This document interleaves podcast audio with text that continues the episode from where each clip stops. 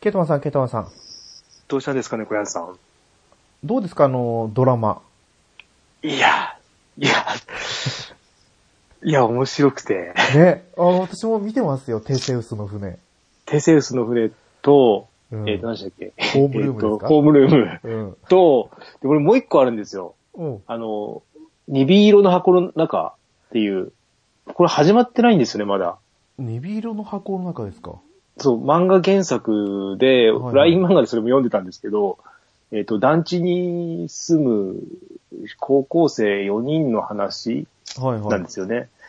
で、ライン漫画はいいとこで終わっちゃったんで、それが2月の8とかだったような、そうです。始ま2る月のが。 8日、テレビ朝日。そうですよね。うん。で、まあ、そういう枠と、あの、俳優さんもよくわかんない人出るんで、まあ、どうかわかんないですけど、ちょっとそれは楽しみにしてるんですけど、テセウスの船が、あの、犯人が原作と違うんですよ。あ、違うんですか。違うって発表されちゃって、はいはい。もう予想を見るのが楽しいんですけど、ね、俺も予想言いたいんですけど、原作の犯人知ってるから、それが違うって分かってての、俺の意見だとまずいから言わないですけうんど、うんうんうん。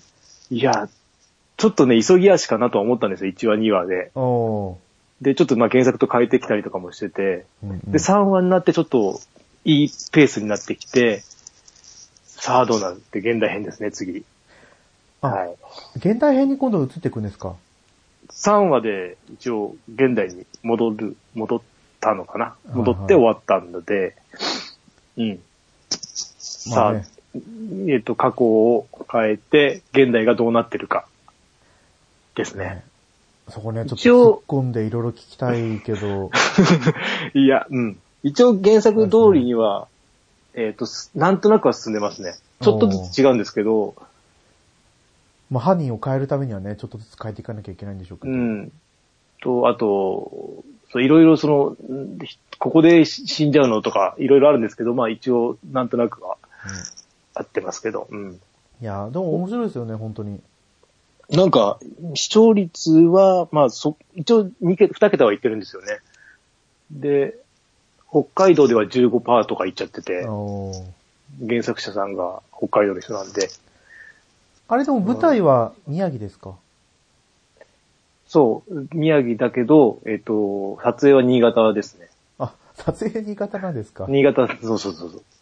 で、一回あの、あったんですよ、あの、えっと、はい。撮影、ボランティアみたいなはい募集が1月の7日ぐらいになって、俺や、はい日程合わなくていけなかったんですけど、確かあったんですよ。募集してたんですよね。あ、あれなんだっけな、あの、じゃあ佐藤健のド S の医者のああ、あれも、 あれもよ良いで、良いですよ、というか。うん。あれちょっとしか見てないんですけど、あれ本当にうちの近所で撮影してるみたいらしくて。うっす、ああ、そう、いやーで、あれ、あれですね佐藤健の LINE が、はい。 LINE を登録するとまるで彼女彼女になったみたいになれるらしい ですよ。あの、すごいですよ。今何してんのとか来るんですよ、佐藤健で、LINE が。すごいですね。うん。いや、あれはなんかね、ね、すごいドラマですね。うん。ね、私がどうでもいいから、ネタバレ喋ってもらってもいいかなと思うけど、そんなこと言ったらまたね、あの、 あの、あの人からね、いろいろとね。 うん。であれは、どうなんだろうげあ、あれも原作あるって言ったら7巻までって言ってたんで、はい。うん。だけど、あの、本当ね、なんか本当なんていうの、少女漫画的な、はなんかそんな感じですよね。おーあれだ、恋、恋は続くよ、どこまでもでどしたこっけ。うん、そう、あ、そうです、そうです。うん。でも、その病院でうん。撮影するのは廊下のシーンとかだけで、うん。病室とか、これセットそう、そういうところはもう別のセットで撮影してるって言ってました。あーそう。だね、自分の職場と同じ系列の病院だし、とか。うん、ああ。なんかそういう情報はこうなんか入ってくるんですよね、やっぱね。えーいやー、でなも、かなか、ねね、そう、ホームルーム も、 あのもうすごいよくやってくれてあれるんで、、あれ、あれ本当に放送していいんですか ねと思うぐらいの内容でしたよ。そう。でも、一応あの、まあ、猫屋さん見てないと思うんですけど、お弁当箱のシーンとかは、ちょっとマイルドになってましたね。。あの、2話ですすか、2話。 2話のあれは、もうちょっとどっさり入ってたんですあよ。の2話まだ見てないんですよ。一応、ん録画して撮ってるんです一応見る。る気ではいるんだ。そうそういや、猫屋さんやめるのかなと思って。え、どうしようかなって悩んだんですよ。今、でもこう、ホームルームっていう字を見見る と、1話のシーンが思い出されて、うん、いってこう、そうなんかこう、自然と笑っちゃうみたいな。や、よくやってますよ。あの、うんね、あの、俳優さんも頑張ってると思う。いやねうん、山田裕貴すご い、すごい。俺の中でが、ちょっと上がっ、ね、株が上がってるというか、素晴らしい。ね。原作通りやってましたもん。そうそう。あの、しょうがね。いいだ若い男性の裸を見たいんだったらホームルームを見ろと。そうそうそうそう、本当ね、ちょっと気持ち悪いですけど、ちょっとね、ねやっぱ原作、通りですね、あれは。わー、すごい原。作、だだから俺、ちょっと心配だったんですけど、よくあそこまでやってくれたっていうか、うん。まあね、あれ1時間続くときついんですけど、30分でちょうどいい感じで終わるんで、そうですね。どうにかこうにか見れる時間だと思いますよ。うんうんうん。そう、ちょっと気持ち 悪いけど、ねいろんな意味で。うんまあ、そんなわけでね、今回のドラマあたりですいね。や、俺、すごいいいいい感じで見てるやつは当たってますね。うん。いあや、いい。ちなみにあれ見ましたよ。伝説のお母さん。あ、どうでしたあれは。あれ意は外見とてな面い。白かったですよ。ああ。うん。伝説のお母さんの旦那さんがクズすぎて、とか、ああ、うん。あとはゆるキャンのドラマうん。うん。もう、それを見て、うん。その中で原作見て、うん。ああ、すごい、そっなんか原作通りに役柄とかも演じられてて、うーん。面白いな、キャンプしたいなとか思う作品でしたね。キャンプしたい、なんか。そう。でもあ、自分はインドア派だから、娘がキャンプしたいって言い出したら困るからちょっとやめとこうかな、みんなとか言なんうのか段、家の中で段ボール で、ちょっと作ってあげ る。そうそうそうそう。うん。でもあの、グランピングとかだったらね、何ですか、グランピングって。なんか、本当にキャンプの道具とかを持っていかなくてもいいみたいな。あ、貸してくれるんですかそういうわけじゃなでい貸す。で、しかもじそゃなくの、テントとかもなんかすごい、あ、今のなんかすごいみたいですよはね。いワンタッチで、なんか、そうそうなんかあの、なんだっけ、ドラゴンボールのな んか、なんとかハウスみたいにポンって出て、ポンじゃない、そこ行ってやるとビヨンって広がって。ホイホイカプセルじゃないいですか。うん空気であの、なんかあの、支柱みたいのが全部できてて、空気入れると全部広がってとか、すごいですよね。おーなんか。そうそうで、しかもなんか、一部屋だけじゃないテントとかもあるみたいですよ。ああ、うんうんうんうん。ねありますね。うん。いやー、すごい。なんか、未だにね、あの、骨組みをちゃんと組み 立てて、そうそうそう。 4つでこうね、食いを打そうそっうてそうなんてそういうイメージばっかりですけど、うん。いや、今のはすごいですよね、やっぱり。キャンパーにはなれないな、ちょっと思いながらも。うでん。も、このね、ゆるキャンもおすすめだなと思いました、ドラマ見て。うんうん。で、ドラマ見て、アニメ見て、おっと思って、もう一回ドラマ見て うん。はい。まあね、このままドラマの話したら一本取れそうな気もしやまばいですすけね。ど、はい。はい。ね今回はちゃんとゲームの話をするとはい。言ってるので、ははいい。しましょよろしくお願いします。う。はい。よろしくお願いします。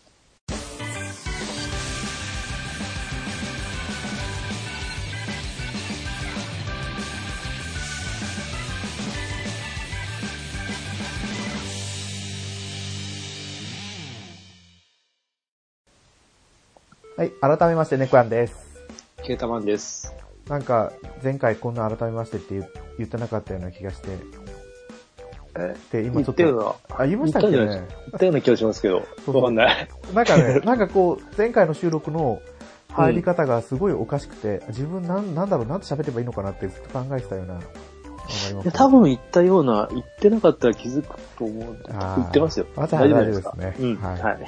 おで楽し みに。お楽しみにというか正解は前回を。はい、聞いてもらって。はい。で、ね、ゲームは2本、2タイトルやってるんですよ、はい。この間。ファイアーエンブレム、うん。風化雪月と、うんあとドラゴンボール Z カカロットうん。ですね。ケイタマンさんはどうですかえっと、なんだっけ。ディビジョン2と、オーディビジョン2。えっと、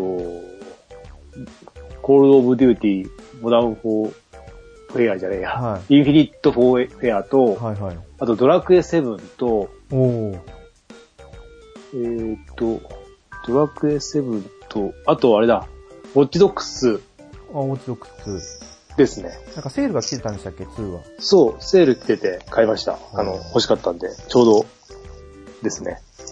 うん。それが、5時間ぐらいやって、はい、はい。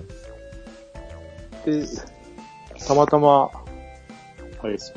たまたま、あっちを、なんだっけ。いあ、あの、あれだ。ディビジョン2やりだしたらはい止まんなくなっちゃって、今ずっとやってますね。あ、じゃあもうディビジョン2にどっぷりなんですね。 そうそ。あ、その前にあれだ。あの、モダン4、じゃないや、インフィニッインフトィニッ4トフェアのキャンペーンはクリアしたんですよ。 4はい。あ、じゃあ一応ストーリークリアってことストーリーはクア。リアして、あの、マルシやろうとしたら、人が集まらなくて いい。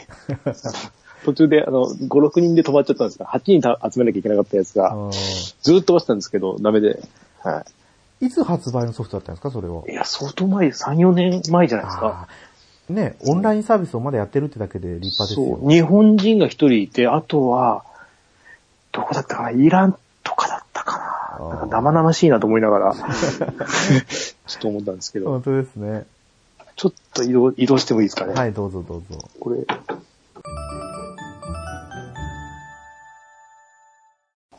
あすいません。はい。はい なんだっけ。えっと、あ、そうえっ、と、インフィニットフォーウェアのあ、そうそう。クリアしたんですけど、いや、かなり良かったです、キャンペーン。おースターウォーズでした。 あ、スターウォーズでしたっけあの、ほんと飛行機の、異世界、異戦闘世界じゃなくて、せ宇宙とかに行けるんですか宇宙、そう、宇宙で、ななんか、飛行機にすごい乗って、はいあはい。の、俺がエースだみたいな感じ で、いろいろバンバン倒しましたけど。はい。ね、だから多分、うわーでもこれで、この、なんだろう、この世界観が好きだから、あの、現代戦とかは別にですかね。あなんですよマルチをすると現代戦になっちゃうんですかあ、じゃなくて、あの、他のシリーズに行くと、あなんですよ。最新作とかは、もうこの手の感じはないっぽいんで、あ、はいはい。どうかなと思いながら、うん、あの、ちょっとハイテクなスーツ着て、みたいな。タイタンフォールとかに似てるんですよね。あー世界観的には。うん。でも、ね、200円ぐらいで買ったやつだから、十分楽しみましたあよ。本当ですね。うんこのシリーズがまたスタートしてくれればいいってことですよね。いや、でもなんかあんまり不人気みたいです、これ。やっぱ世界観が近いすぎるってことがいけないんじゃないですか。うん、なんか好きじゃないみたいですねうん。まあ、キャンうん。まあ、まあでも、まあちょっと離れて いいかなと思うんですけど、で、ディビジョン2にドハマったんですもんね。そう、もうちょっとでレベルがカンストするので、おーまあ30レベルで終わりなんですけど、えっと、ストーリーもだいぶ終わりの方に来たような気もして、レベルって何になるんですかその、こういうゲームだと。レベル、えっとね、ディビジョンが多分と得意だと思うんですけど、他の、レベルが上がると、はいあの、普通のロープレと一緒ですよ。攻撃力が上がったりおうするので、で、敵のレベルもあるので、それがなんとなく近寄ってないと、とても太刀打ちできないんですよ。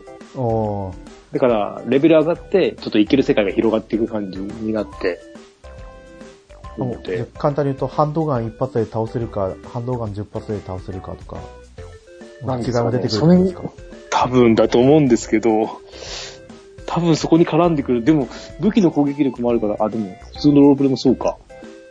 レベルが違いすぎたらダメージがゼロしかいかないとそか。こ、あ、そう、多分そんな感じだと思います。あで、こっちはダメージが受けるのが強烈に、あの、どんどんダメージ受けていく感じになるのかな。まあ、30レベルに行っても今度ね、武器の厳選、厳選じゃないですけど、はいドロップするので、そのね、武器の、同じ名前でも多分、性能が違うと思うのーで、言ってましたよね。とか、対対人戦はちょっとどうかなと思うんですけど、協力プレイはね、あの何回かは知らない人でやってたりとか、人の世界にすんなりいけるんで、はいはい。うん、いあれ、行ったりてとかこさんとは一緒にやったんですかや、やってない。今やってないですね。おー多分、モンハンかな。うん。まあ、タイミングがね、本当に、ススタートした時が合えばよかったんですけど、まあ多分3出るんで、その時にはやれるかなぐらいで。あ言ってましたね。3って言ったら確実に買うって言ってましたもんね。いや、確実に買えますよ。今、今で多分40時間ぐらいじゃないですかね。おってるかなって感じで。うん。ー。でいや、これぐらいできるんだったらね、別に新品で買っても全う然ん。いいなって感じですけど。で、ここまでどっぷり一つのゲームにハマるってそうそうなかったですよね。うん。長いですね。うん。 まあでも、ね、この後に、あこの後じゃないけど、あの、この間買ったウォッチドックス2もかなりやれると思いますよ。おー。うん。1の、ワンの時は、えっ、と、ハッキングすると1個しかできなかったんですよ。はい。えっと、例えば信号をハッキングすると信号を赤にするか青にするかとか、それぐらいの切り替えのスイッチみたいな感じだったんですけど、2になったら、まあ、信号はちょっとやってないですけど、その、配電盤とかを、配電盤を感電させて、敵を近づかせて、その感電させるのと、あと爆破させるのとか、なんかいろいろ一つのオブジェクトでやることが増えたりとかして、おーうん、このハッああとハックすることで小物、なんかいろんな操作をやっていくんですかそうですそうです。あの、機械、電気機器、なんだろう。家のパソコンのカメラにハッキングして、中に覗いたりとか、おーあと、あと、 あとは、ヘリコプターをハッキングしたりとか、ドローンを多分できると、確か出るはずです。うん。で、車が独特で、一回ちょっとそこで詰まってたんですけど、はい。車を奪って、警察の捜査網を突破しろみたいなのあるんですよ。で、突破した、突破して、あの、警察を負けっていうのが、昔からあるんですよね。1の時もあったんですけど、はい。 2のメインストーリーでそれやられて、すんげえ難しくて、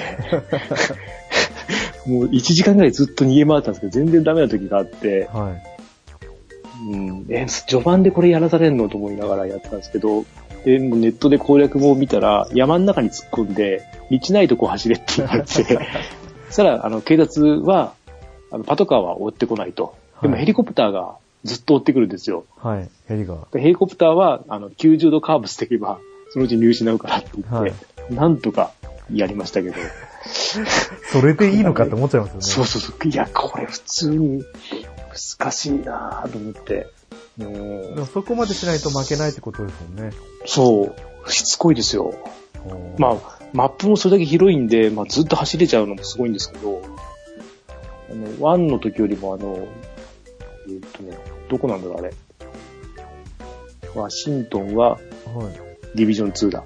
えっ と、ワシントンがディビジョン2で、えっと、なんかすげえ明るいとこなんですよ。明るい感じの街。あ、でしこたれねも、あ、サンフランシスコって書いてああるん、ですよ。サンフランシスコか。そう。あとだ、でっかい橋とか、本物の橋とかありますね。観光して回るだけでも。これは3は出てないんですかウォッチドックは、今度あの、レギオンが延期になって、今年の終わりに出る。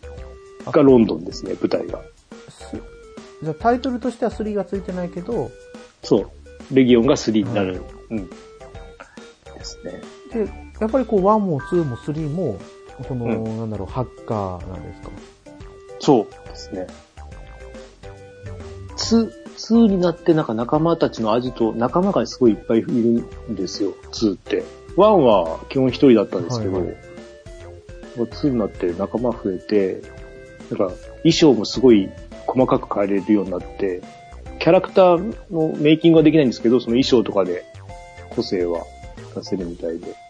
それは面白そうですね。うん。ねこう話を聞いてるとね、すごい面白そうだなと思うんですよ。 うん。こんなんやった日には一日動けなくなっちゃって。うん、でも、あれですよね、注文したんですよね。 あー、えっ、と、注文したのはあれですね。そう、酔い止めバンド。バンド。な、はいなんですかそれ。 それって何どこに巻くの巻くんですか手手首に、うんなんかその、酔い止め防止吐き気、うんの、抑えるようなツボがあるらしくて、あ、ツボを刺激してったな。そうそう。ちょっとなんかその、バンドを見たら、うん。こうバンドの一箇所に、うん。丸いポッチじゃないですけど、ああの、ススーパーボールを半分。ピップ、ピップ そうピップエレギバーみたいいなや、。もっと、もっと大きいですよ。大きいの多分。あ、そんなにスーパーボールを半分にカットしたようなやつが。くくっついてええる画像だー、ったそらんな、ええー。多分もう少し、し厚みは薄いと思いますけどね。そそれれが2個。両手につけるのかなどうなのかちょっとわかんないですけど。すごいな。うんえでもそれでね、この画面ね酔いが、うんうんまあ、画面酔い防止じゃなくて、あくまで酔い止めなんで、もしかしたらあれですよね、多分、ニップさんの吐き気止めの緩和のためのもう商品なのかもしれないですけど、ああ、薬飲めないからってことですね。そうです、そうです、そうでああああああいや、まあ、ね、それが聞けばいいですけどね。す。そうなんですよ。これ聞いたらね、うんもう革新的ですよね。そう、一気に広がりますよね。そうそうそうそう。ええそうはできますね。それあがあ、、今日頼んだんですけど、届くのが明後日うんうんうん。あなんで、ちょ、明後日はね、また休みじゃなくて仕事なんですよ。どあ。うしようかうんで、そっか。ウォッチドックスで楽しいのが、はいオンラインで鬼ごっこできるんですよ、あの街の中を。な。えー、あの、敵をハッキングするんですよ、まず。そうすると敵がハッキングされた敵じゃなくて、その、あまあ、誰かやってる人がいるんですけど、その、相手がハッキングされたってなって、はいはいで、こう、このハッキングがダウンロードする前に、その相手を見つけなきゃいけないって、あの、探索始まって、はいはい。そう。で俺はボコボコにされましたけど。あ、やったんです見かつオンライかンそう、あの、くすけ、あの、電話ボックスで隠れてたんですけど、影にはい見つかって、さあれ通り過ぎたと思ったら戻ってきち ゃって、あとちょっとだったらいい時間に。うん。そう、いい、うん、だから面白いですよ。 あの面白いというか、うん。まあやること多いですね。あとは、えっと、おセルフィーで街の名称を一自分、セルフィーで自分はいはい。撮影じゃないですか。で、街のその名所と一緒に撮影するミッションとか、なんかいっぱい増えてますね、通になってやることが。こう、やっぱ外国のゲームってそういうの多いですよね。うん。街並みの撮影でき外る。国、えっ、と、全部 UBI なんですよね、これ。 あ、そっか、ディビジョンも。ディビジョンも。だから、馴染み深いっていうか、操作が一緒で、うん。そっかそっかそうそう。なんですよ。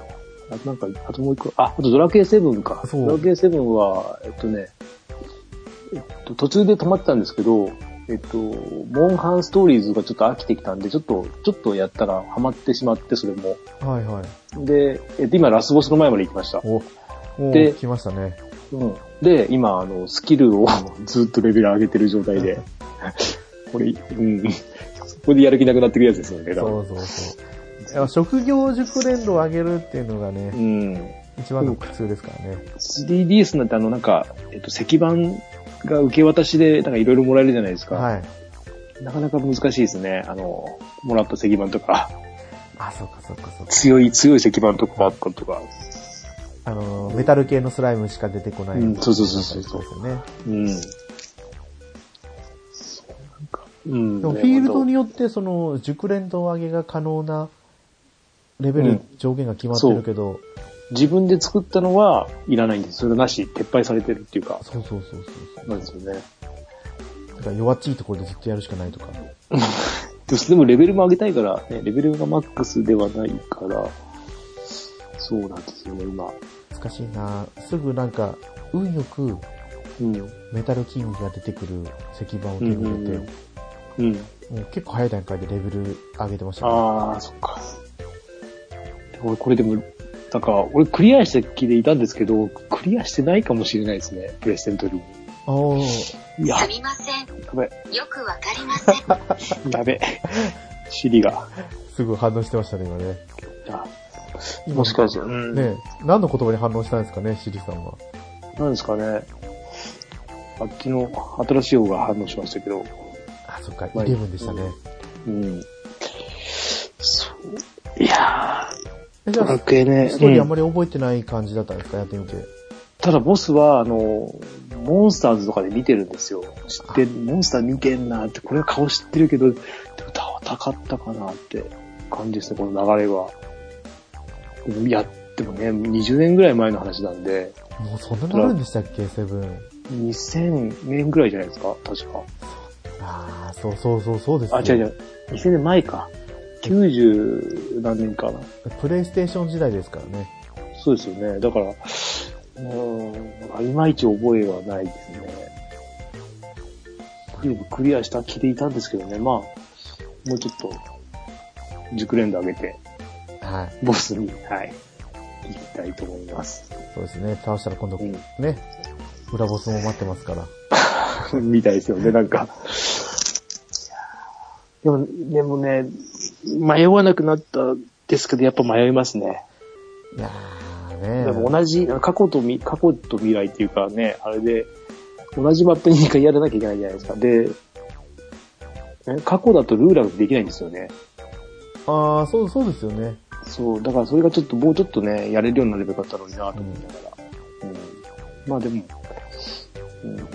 うん、結構、50時間ぐらいやってるのかな、もう、それでも。あーそしたら、じゃあ結構早い方ですよね。まあ、もう、もうこれ、これから見てるんで、あの、話、ストーリーのこれから見てます。マップのこれから見てないんですけど、はいストーリーがわけわかんなくなる んで、どこだっけなとか思いながら。そう。やっぱこれだけ期間が空きながらやっていくと、うんそうそうそうそう。だいぶ親切になってると思うんですが、教えてくれたりとかもするんですけど、本当に、どこの街が何何の街かよくわかんなくなってきて、ちょっと見たりとかしながら。だって当時は50時間なんてまだ中まだ盤まだですね、確か。いかないぐらいとかですもんね。うん100時間超えてましたからね。一応なんかもう、ボス倒せるレベル的にはい、いってるんだけど、まあちょっとね、熟練度上げながら、もうちょっとやろうかと思ってます。はい。なんか、本当にうん。じゃあ、私は、ね、ドドララゴゴンンボール変わらずドラゴンボール Z と、うん。あれの話ですけど、まあドラゴンボール Z の方からなんですけど、うこう、や、始めたらやっぱ Z なんで、ん。うん。ラディッツ編から始まるんですよ。兄ちゃんはですよね。い。で、あのーなんだっけ、スーパーファミコンのうん。スーパーサイヤ伝説って、いあの、斜めに分かれるやつえ違う、アクションや、それ違う。 RPG ですね。RPG だけど、フィールド移動して戦闘に入ると、うん。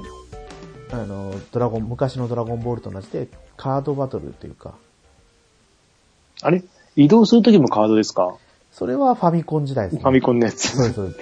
じゃあやってないですね。はい俺が知ってるのは、あの、なんか、対戦ゲームですね。ドラゴンボールの。スーパーブドウ伝とか、うん、あの、分割になって、はあの、空と上でこう、変な、変な分かれ方っていうはかい、ぐにゅぐにゅ動きながら分かれるやつ。い。こ近れ面づ白かったですけど。あれですねうん近づくと画面が一緒になったりとか、なって、そうそうそうそう、すごいシステムだなと思って、今考えると。離れるうとん気候派っていうか、カメハメハ同士がうんぶつかり合って、そうそうそうそうそう。うん。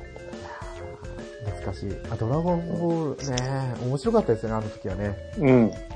ね、面白かったですよだね。からこの、ドラゴンボール Z カカロットも、うん。もう Z 編から始まって、うん。もう本当に忠実に再現されてるんですよ、アニメが。うん。うんうんだから昔の懐かしいあの、ドラゴンボールを見てた時の記憶が蘇ってきて、ん面白いってなる。うん。どこまでやるのフリフリーザまでいや、でしたっけ多分ブー編まで行くんだと、あそ思こいままで行くんだ。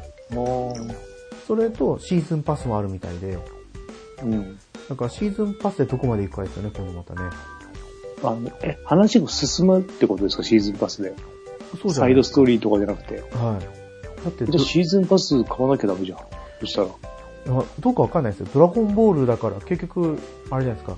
ブー編の後って GT があるし、うん。あとは映画、映画版もあるじゃないですか。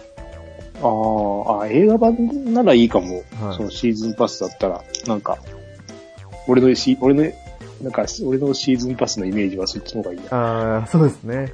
うん、話が進めるより。あ、まあ、そっか。だから、で、戦闘も意外比較的簡単なんですよ。うん。戦闘、まあ、フィールド上にいるうん。ジャコキャラとエンカウントしたら、うん。そのままはアクション、アクションかな一応戦闘は。四角が、あの、気候派、気候弾撃って、で、丸で格闘戦やって、うん。あ、なんか、軽い、むか昔のやつよりも簡易的になったとか、そのアクションの時のドラゴンボールよりも快適なだとかってちらっと聞きましたね。すごい簡単ですよ。ああ。もう、ある程度、ボタンを押しときはもう、なってって。で、途中でなんかガード中に回避を押すと、瞬間移動して、相手の後ろから攻撃するバニッシュアタックだったりとか、えうん。ガードに、四角ボタンを押すと、う木で相手を弾き飛ばしたりだとか、ん。うん。うん。あとは、必殺技うん。は、なんか体力ゲージとうん気力ゲージがあって、気力ゲージは三角ボタンを押すと溜まるんですよ。うん。それが溜まっあてあ、るなと、んか、昔のやつもありましたね、そんなの。はい、ありました、ありました。だかうん。らそれが溜まってないと、さっき言ったバニッシュアタックとか、ああ、は木で弾くやつ使えなかったり、うんあとは、その必殺技も使えないとかがあるんですけど、い。うん。まあそれが貯めれる、貯められるんで、比較的自由にう必殺技も使えるし、ん。うん。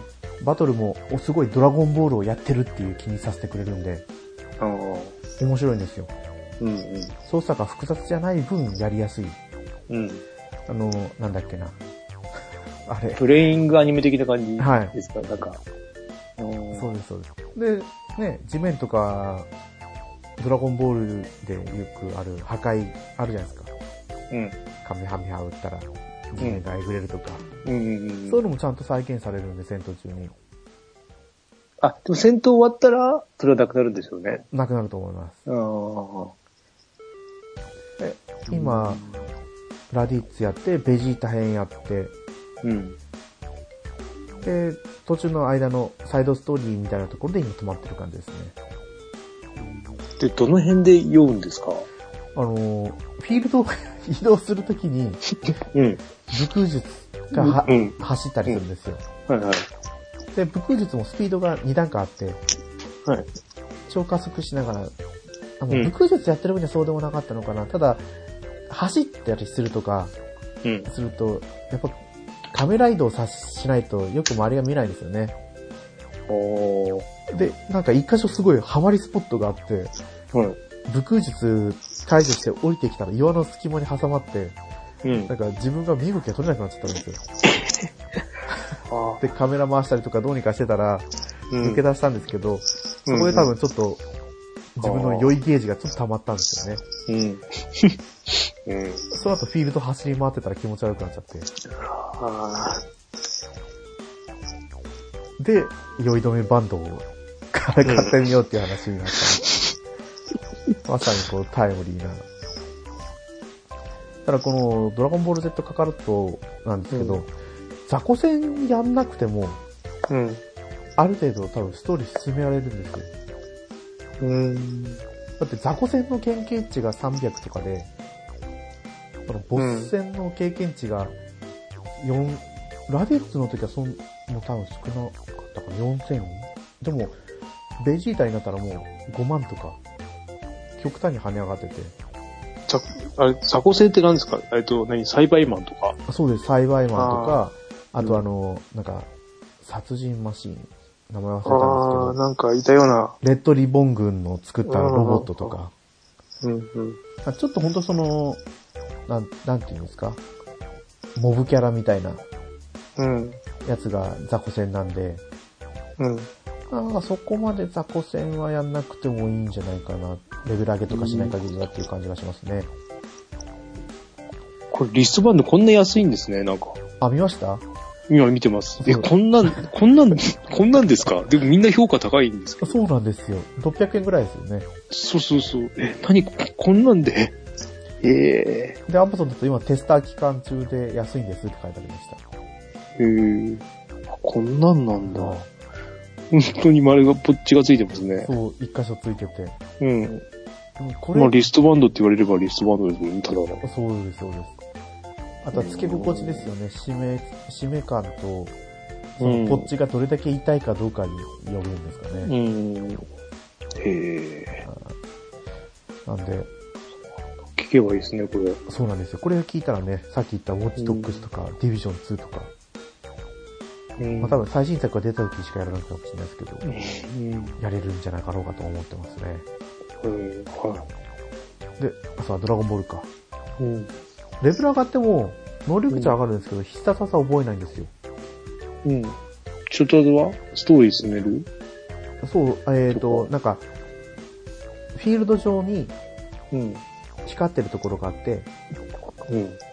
何箇所かあるんですけど、その中で、その、道場じゃないですけど、訓練場スポットっていうのがあって、うんそのスポットに行くと、必殺技を覚えられる。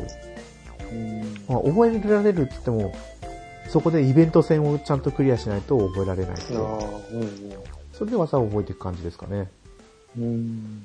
あとはなんかレベル上げだけじゃなくて、うん。食事システムもあって、うん。あの食事を食べても基礎能力値が上がる。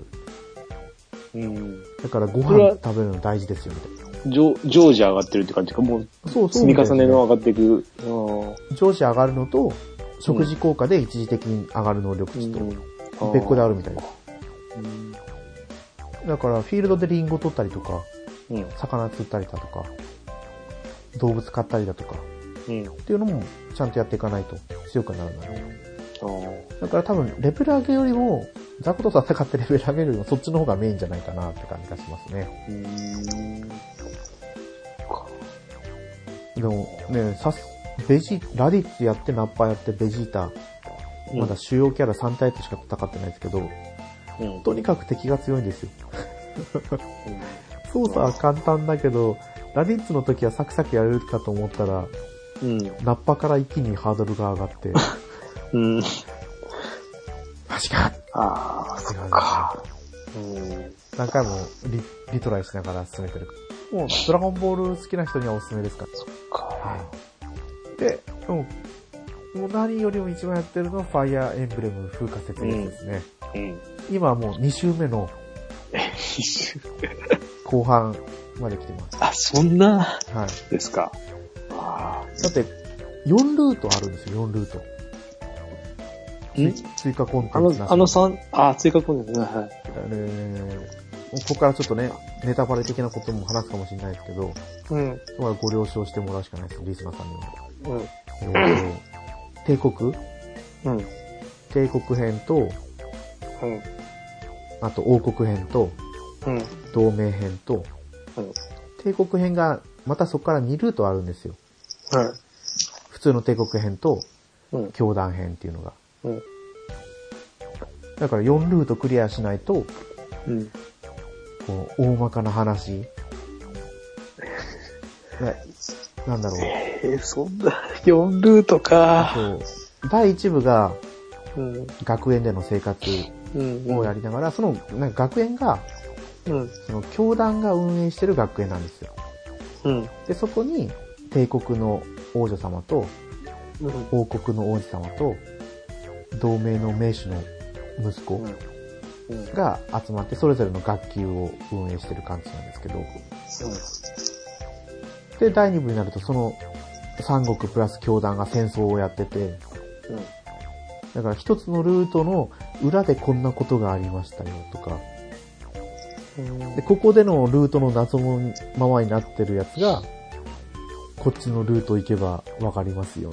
で、この人の謎の話は、うん。キャラクター同士の有効度を上げて、またトークイベントを見ていかないとわかりませんよとかになってくるんで、でも一周、二周目の途中までやってますけど、うん。これが意外とやっぱ面白いんですよ。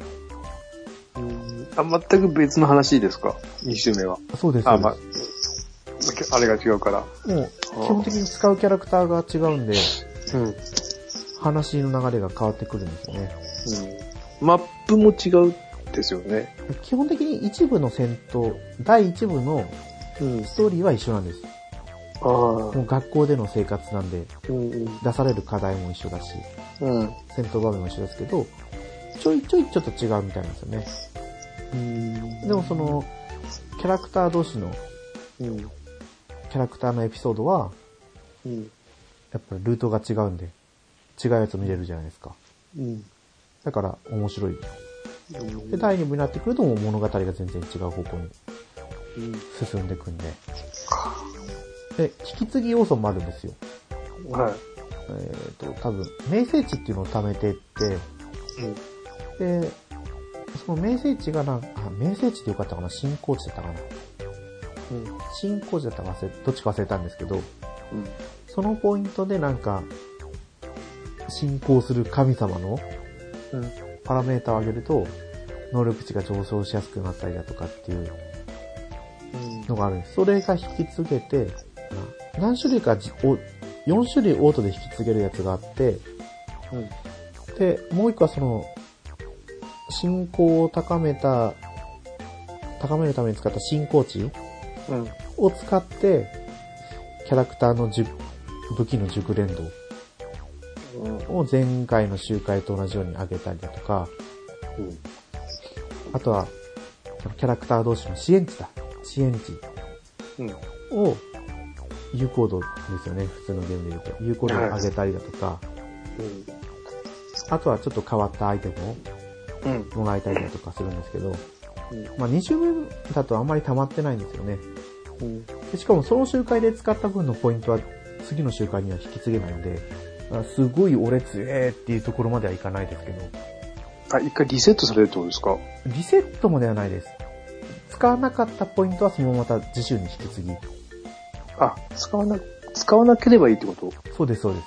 で ?4 週目に全部集めるようにすればいいってこと多分、ですか早い段階でその、信仰する神様のうん。信仰値を上げといて、うん。ステータス補正の、そのレベルが上がったりとか、武器熟練度が上がりやすくなったりするのを上げといて、あとは周回ごとに自分の好きなキャラクターの武器熟練度上げたりとかああ。していく感じですかね。あとは、その、学園生活じゃなくて、戦闘パート以外のうん。学園パートの方では、行動力っていうのが決まってて、何をやるにしても行動力が必要なんですよ。うん。うん。で、それが、なんか、主人公の指導力っていうのがうんパラメータで今回あるんですけど、うん。その指導力がマックスまでいくと10回行動ができて。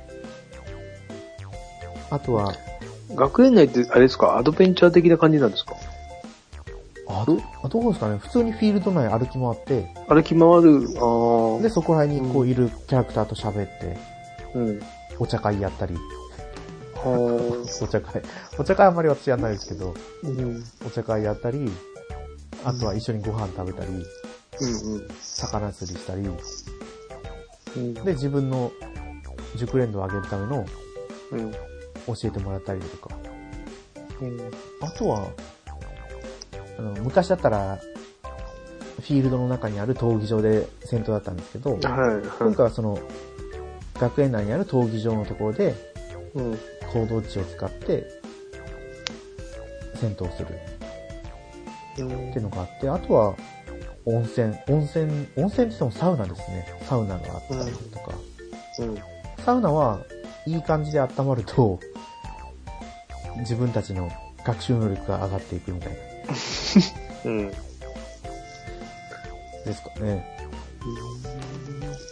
で、絵に、絵っていうかそのデザインに関しても、うん。よくあのパッケージとかの絵あるじゃないですか。はいはい。あれが結構抵抗があったんですけど、うん。いざゲームに始めてゲーム画面で見ると、そうでもないんですよね。あ、そうなんですかははこんなもんだってうんなんか受け入れられるんですよ。あ。やってて。意外とキャラクターの作りもか可愛かったりかっこよかったりうーんしてて感情移入しやすいのかなと。うん。あの今回のこの風化雪月の評価がいいのはうん納得だなと思いますね、うんますます値段下がらないですね。全然下がらないですうね、ん。だからやっぱねいい作品なんですよあで戦闘パートはもう基本的うにんファイアームブレムなんで、ーうん。まあ大体ね主人公強いやっとけばいいんですけうど、ん。うん。で自分の好きなやっぱりその兵種に進め進められるっていうのが一番いいんじゃないですかねキャラ、キャラクター的には、どれくらいの、なんだろう、動動かせるキャラクターっていうか、その、数仲間になるです、うん、人数的にはどんな感あーどれくらいいるんだろう各学級に10人ぐらいいるのかなうん。で、教員も仲間にできるんで、ざっすごいざっくり言うと多分40人ぐらいいるんじゃないですか。ああ、結構多いですね、40。はいで、別の学級の生徒も、うん第1部の間でスカウトしとけば、その、全然違うルートでも使えたりとか。うん。あ結構多いなだからね、飽きないんですよ。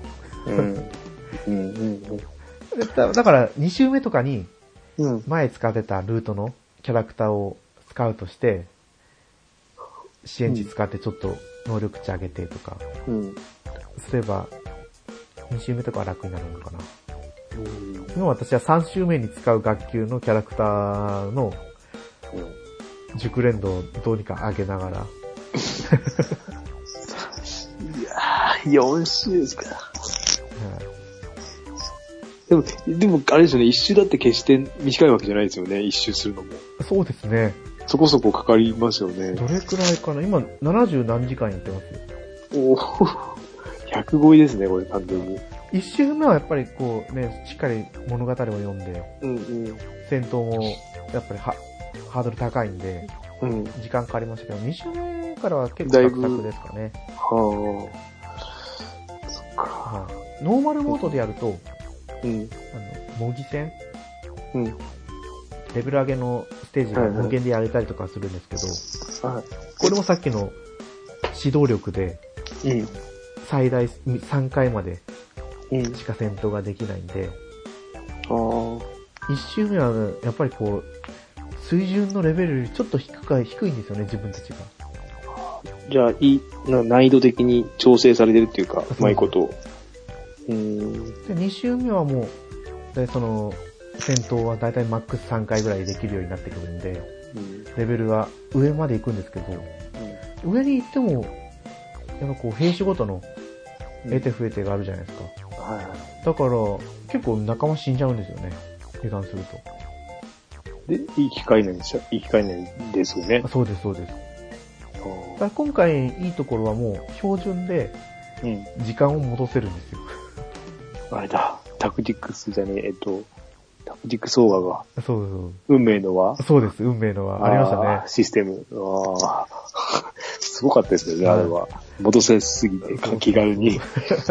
でもあれはありましたよね。運命の輪の、その時間戻すやつ使っちゃうと、うん。物語がちょっと変わるとか、あ物な語んかは変わらないけど、戦闘の中のは時間戻すのと、物語の中の、物語自体を、なんか時間戻すのありましたい、よね。は2種類。い。なんか、なんか評価に関わってきましたね、あっちは。でしたっけそう、戦闘の評価に。持ってんだけどな、でもやってない。そこまでやんなかった。そううんもう覚えてないな結構やりましたけどね。なんかこんなに戻せていいものかぐらい な、ぐらいサクサク戻すじゃないですか、あれって。はい なんかね、すごいですよね、あのシステム。でもやっぱりこう、タクティクス系、シミュレーション系って戻せるとすごいいいですよね。まあ、うん。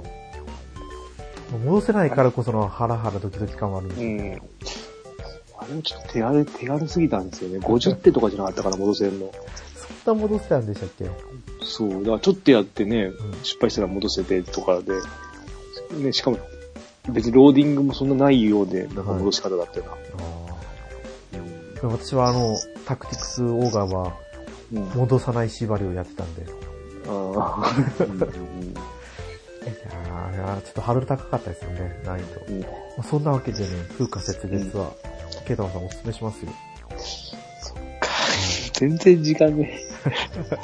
で、あのーあれも買ったんですよ。今月のフリープレイの100円のやつも。あリー、プバレイイじオゃシなョいックでなすか。そう、あれも3作品なんですよね。あそうそう そうそう。あれも、あれも FPS っぽいですけど、ねあ、そうそう、あかなりの、ホテルのやつやってるって言ってたじゃないですか、前回はいの話で。はいなんかあれだったら、今回のフリープレイの、シムズ。あれって俺、あれ前 iOS でありましたよね。あ、そうなんですか。 iOS のシム、え、iOS じゃないかな。Android の時かな。シムズやってたんですよ。あれって何ですかシムシティとはまた違うんですかあの、人を、ま、街を作るじゃなくて、はいなんていうの、ま、街、あれはシンビシティで都市じゃないですか。はい。もっとちちっちゃい街を作る。で、街に住んでる人をただ見てる。あで、ーこいつとこいつをくっつけるとか、そんな神様的な感じです。自分が。ああ、じゃあ、その、キャラクターメインなんですか街を作るっていうのはあ、そうそう、キャラクターが、そうそう、キャラクターメインで、で、このキャ人たラクターちをどんどんが作る作る、住む街を発展させてってあげるみたいないや、発展っていうよりもなんかね、もうちょっとなんか、そのスマホのやつは、なんか眺めてる感じなんですよね、ずっと。あーあ、なんかそんな感じがしますね。そう、人が動い、人はもう勝手に AI で動いちゃうんで、で、こいつを、なんかここで働かせてとか、で、こいつの家にこいつをつおいなんか連れてってとか、そんな感じだったんですけえど、ーでも時間泥棒でしたね、見てるだけなんですあけそどう。ですよね。別には早送りできるわけじゃないんで。ねこれ系のやつは、ね、えスーパーファミコンのシムシティでうん。放置プレイしてたら、もう発展しすぎてて自分が何もできなくなっちゃったっていう結果なんでね。今、シムシティって、で、出てないんですかなんか、シティーズスカイラインっていう名前で、ああ、それが、あれ、本当の、あれなんですか正式続編ないんですかですかね。スマホで、なんだっけ、ししメガ、メガロポリスみたいなのが、だったからシあムシティあ、ありましたね。あれも、街はできるけど、そのなんか火災とかは別になかったような。あ、あるか。あったな。いや。うん、シなんムかシちティょあっりとますよ。ちょっと違うんですよね。なんか、昔やってたあのシムシティとは。メガロシティは私もやった記憶がありますね。うん。なんか、インフラを整えていくだけみたいなゲームですよね、確か。はい。そうです、そうです。こう、うん、なんか、うんちょ、もうちょっと足んないなぐらいだったんですけど。うん。一応、この iOS でありますよ。シムシティビルドイットっていうのが。あ、それもや、やった、やりました、やりました。それもなんか同じような感じなはいんですよ。でもなんか、シムシティ終わったとか、レビューに書かれてますそう。なんか、なんか足んないんですよ。ね。見た目はいいんだけど、俺らが求めてるのは、なんかあの、スーファミの時のやつみたいな、 プレステの時のみたいな、線路引いてとか。そうそうそうそうそう、なんか地震が起きちゃってとか、はい火災が起きちゃってとか、そういうのなんですけどね。違うんですね。うん。そっか。まあ、私がやってたのはこの2タイトルですね。はい。はいうんまあじゃあ、今回の、ね、前回に比べて倍ちょっと話したんだよね。はい。ですね。あーうんあっという間。あっという間ですよ、1時間なんてね。うん。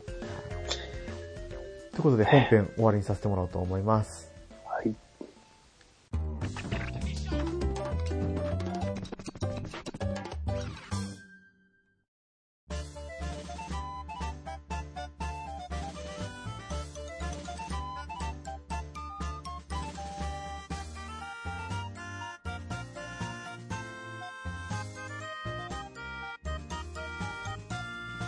エンディングです。はい。グータラジオではツイあお便りお待ちしてます。 ツイッターはでいハッシュタグ、グータラジオでつぶやいてください。はい。はい。あの、プレイステーション4うん。こう。は、また新しい、あれが来てますね、セール。あ、来てました。はい。。エッセンシャルズピックセール。何それ。 あ、そう。最大90%オフって書いてある。いい。ウィッチャーが1810円で、あ、最安値ですね。で、キングダムハーツ。あ、3。えっ、と、いや、キングダムハーツインテグラムマスターピース。ー3作品だけですよ。あの、だから1.5プラス2.5とうん2.8プロローグと3のセットのやつがうん。 6800円ぐらいかな。ああ、安いか。安いですよね中古で買っても、中古で全部するともうちょっといくような。そう。だって1作品2000円、2300円ぐらいですよね。これ。やっぱこのあの、追加コンテンツのリマインドに合わせてこうやってきてるんですよね。あとはね、あれですよ。グランドセフトオートがね、みんな楽しそうにやってるじゃないですやかっ。てますね。ねえ。 楽しそうだけどな。でも同じようなゲームはいいねえ、とか思いながら。グランドセフトオートありますよ。うん、ありますよね。 2177円。前回の方が安かったですね。前回1900以下だったんですけど、確やっぱその時々によって値段が全然違いますね。か。ああ、ファークライ1911円。あーウォッチドックス2もありましたよ。デラックスエディションが2000円いくらちょっえ安いじゃん。失敗した。あ、でも、あの、あれか、追加コンテンツも多分安くなってるんで、えと2024円って書いてありますね。ー、ちょっと待って、それは、ずるい。あ、あー。ファークライ、ファークライにあ、リトルビッグプラネット3。安い。656円。おー。私はこの、ニューゲームっていうのが気にはなってるんですけどね。ニューゲーム、あ、もともとなんかアニメであったんですよ。ゲームを作る会社のやつが。どこだ何ページ目ですかえっ、ー、と、ペウォッチドックスの4つ後ですね。チトックスの、あ違うな。ん金賞さんがやってて、すごい面白かった。わかるオカルティック9の次の次ですね。ロボティックスノーツの。あ、これか。はいはい。うーん。よくわかんないですけど、なんか育成ゲームっぽいなと思って。うん。えー、ウォッチドックス。 これじゃん。正解。まあね。前、前のセールの時はこれはがい3000いくらだったんですよ。おー、全然違いますね。こう二つ、二つに買って、そう。ね持ち上げて落としてきますよね。こればっかりわかんないですもんね。そうそう。さすがに2つ目買えないでしょ、これ。まあ、でも2000円ならって、面白いなら2000円なら4000円かとか思う。えー、そうしたら追加コンテンツ買っちゃった方が早いんじゃないですか。追加コンテンツいい値段するんですよ、これ。今でもいい値段してるんですか。ちょっと待ってください。追加コンテンツ見よう。確か。最大90%オフのやつがパンチラインっていう。あれ、追加コンテンツないえー、ここに載ってないだけで探せば多分出てくるんでしょうけどね。あ、900円じゃないな、これじゃないな。全部買うと多分ね、いい値段です。あー値段安くなってない、ないですね。あ3、多分3、4000円するんじゃないかな。え全部買っていくとあ。。メガパックですかもしかして。いや、えー、どれだろああ、いやでも結構しますよ。う。しますよね。いや、多分シーズンパスが入ってんじゃないかな。そう、こう、けど、ああ、でもどうなんだろう。これちょっと調べないとわかんないですね。何が何なのか。でもなんか、追加コンテンツだけどもすごい種類がありすぎて。うん。衣装とか。あ、シーズンパスありましたよ。ありますよね5280円。うん。これがだからシナリオが多分3つぐらい確か入ってたようなあ気が。まあまあ。そうしたら本当に楽しかったらね。あ、まあ別に買買ってもいいですけど。うん本当そうですね。うん。だから、うん。ね。でもこうやって、ね、セール見てても、あ次、次待てばまたちょっと安くなるかなと思って毎回買わないんですよね。あのー、なんだっけな。スイッチで、なんだっけ、セガエイジーズかなんかで、ソニック2が、近日配信予定なんですよ。はい。それいつなんだろうって。 それ待ち、待ってんですけど、あ、で、ナックルズも出るんですよね、2に。今今まで、普通は出てないんですけど、はいはい。特別に、特別バージョンで。じゃああもうとは待ち遠しいですね、グランディアも、グランディアもどうなったのか知らないけど、続報全然来ないじゃないですか。全然これ、これ、なんか怪しいですよねうん。ここまで。あれ、だから、グランディアが来たら今度ルナが来るんじゃないですか。まあ、来たらですけどね、なんか来なそうな気も。ねルナが来たら買いますけど、間違いなく。この前あれがなんか安くなってまして、戦場のバルキリア2、あ3が、まあ、うん PSP とビータのダウンロード版だけですけど、あ、うん。数百円まで下がってましたね、多分。 600円、あれの3の、えっ、と、なんだっけ、3がエクストラ、なんか、バージョン、あるんですよ。はいはい。 3って2個出てて、高い方が安いですね。あの、中古で買うよりも全然安いです、あっちの方が。えこれは、あの、前日談とか、体験版が中に入ってたやつが入ってるんですよね、3の。あれは値段下がんないんで、現物は。なんで現物、やっぱ現物で高いんでしょうね。あまり本数出してないからとかですかね。いや、でももう、2とかだったら現物の方が安いんですよ。ダウンロードで買うより。でも3のそのエクストラ、なんかパックみたいなのは、はい。なぜか下がんなかったですね。まあまあ、本数なのかな。本数、うん。ちょっとシナリオが追加になってんのかな。あと、ダウン、なんか、今じゃ手に入んないような、確かシナリオなんですよ。おーはい。なんかで、忘れちゃったな。でも大したシルシナリオじゃないんですけど、 短い、短いシナリオだったんで、はいまあやんなくてもいいんですけど、まあでもファンにとったらね、うん。うそんうですよね。うんあ、これあれ、ウォッチドックス2のデラックスエディションなんですけど、うん。早まっちゃダメですよ。デラックスパックは、ただ2種類のカスタマイズ素材パックが付いてくるだけです。高っ。じゃあはい。だからやっぱシーズンパスとは全然関係ない感じですうね。ん。そっか。まあね、楽しかったら買うか。そうですね。5000円。5000 5000円。でも、前回のセールは、それが、それもセールになってたんですよ。はい。その辺も、この辺も全部セール入ってたんで、まあ、いつかしセールは来るのかなって。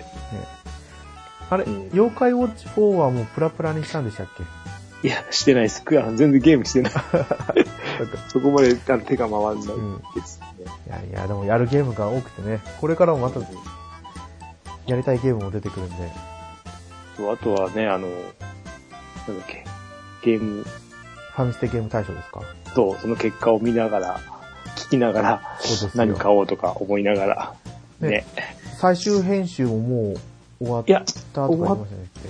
だけど全部、また後半消えてたとかなんかじゃなかった でし言たってまっけした言ってました。うんあーあるあまあるだな楽っしてみゆ、ゆっくり待ちますよ、もう。ね、楽しみに。一年に一回の。そうですね。うん。なかなかね、他のランキングとは違うんで。はい。はい。本当になんか自分たちがやってるゲームソフトのランキングですね。じゃあまあ今回の配信はこれで終わりにさせてもらおうと思います。はい。お相今回のお相手は猫やんと、ケータマンでした。また次回放送でお会いしましょう。